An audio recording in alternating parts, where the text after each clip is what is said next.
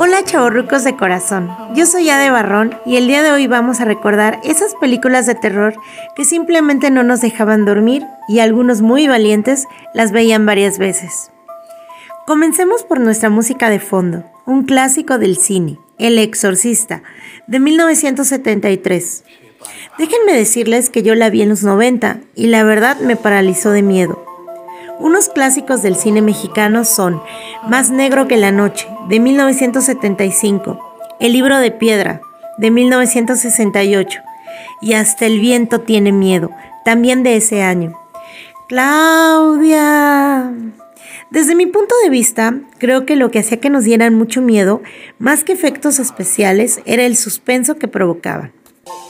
Pero ¿quién nos recuerda Viernes 13 y a Jason y su sierra eléctrica? Película de 1980. Pottergeist, de 1982. Es una película con la que personalmente tengo un trauma. Bueno, varios de los que nombraré.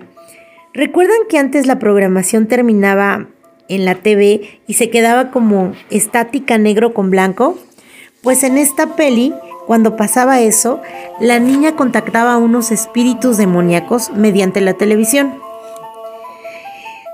De verdad que cuando llegaba la noche yo apagaba la televisión y no quería ni prenderla. Veneno para las Hadas, de 1984. Es una película poco conocida y más que de ser de terror, es muy perturbadora.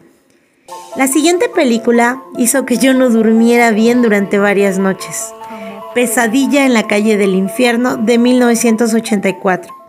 Y no olvidemos a Freddy Krueger el causante de las pesadillas.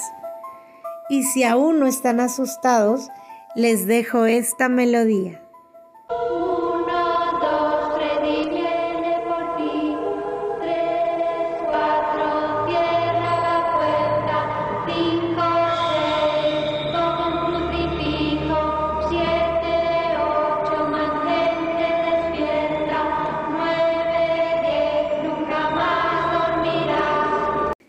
De verdad, no sé ustedes, pero a mí me causa escalofrío cada vez que la escucho.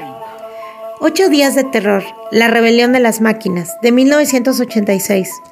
Es una peli un poco sosa, pero que a mí me causó mucho miedo, ya que en esta las máquinas matan a los humanos, como tus audífonos, la cafetera o tu auto. Chucky, el muñeco diabólico, de 1988. ¿Quién no le teme a Chucky en la vida? It, conocida también como Eso, el payaso diabólico, de 1990. Todos flotan. Gracias a esta película muchos le tienen miedo a los payasos y hasta a los globos. También del 90, aracnofobia. En lo personal, gracias a esta película tengo una fobia a las arañas. Y no puede faltar Drácula, El amor nunca muere, de 1992. Esta película reúne terror, suspenso y erotismo. Si no la has visto, yo te invito a verla, no te vas a arrepentir. Scream, de 1996. Y sé lo que hiciste el verano pasado, del 97. Y para terminar, Sexto Sentido, una película de 10. Y La Bruja de Blair, ambas de 1999. Sé que me faltan muchas películas y te invito para que me digas qué te parecieron estas y cuáles otras recuerdas. Sígueme en mi Instagram y TikTok como adebarrón33. Allá me puedes mandar un mensajito y si quieres que hablemos de algún en especial. Esto fue Chaborruqueando. Dulces sueños.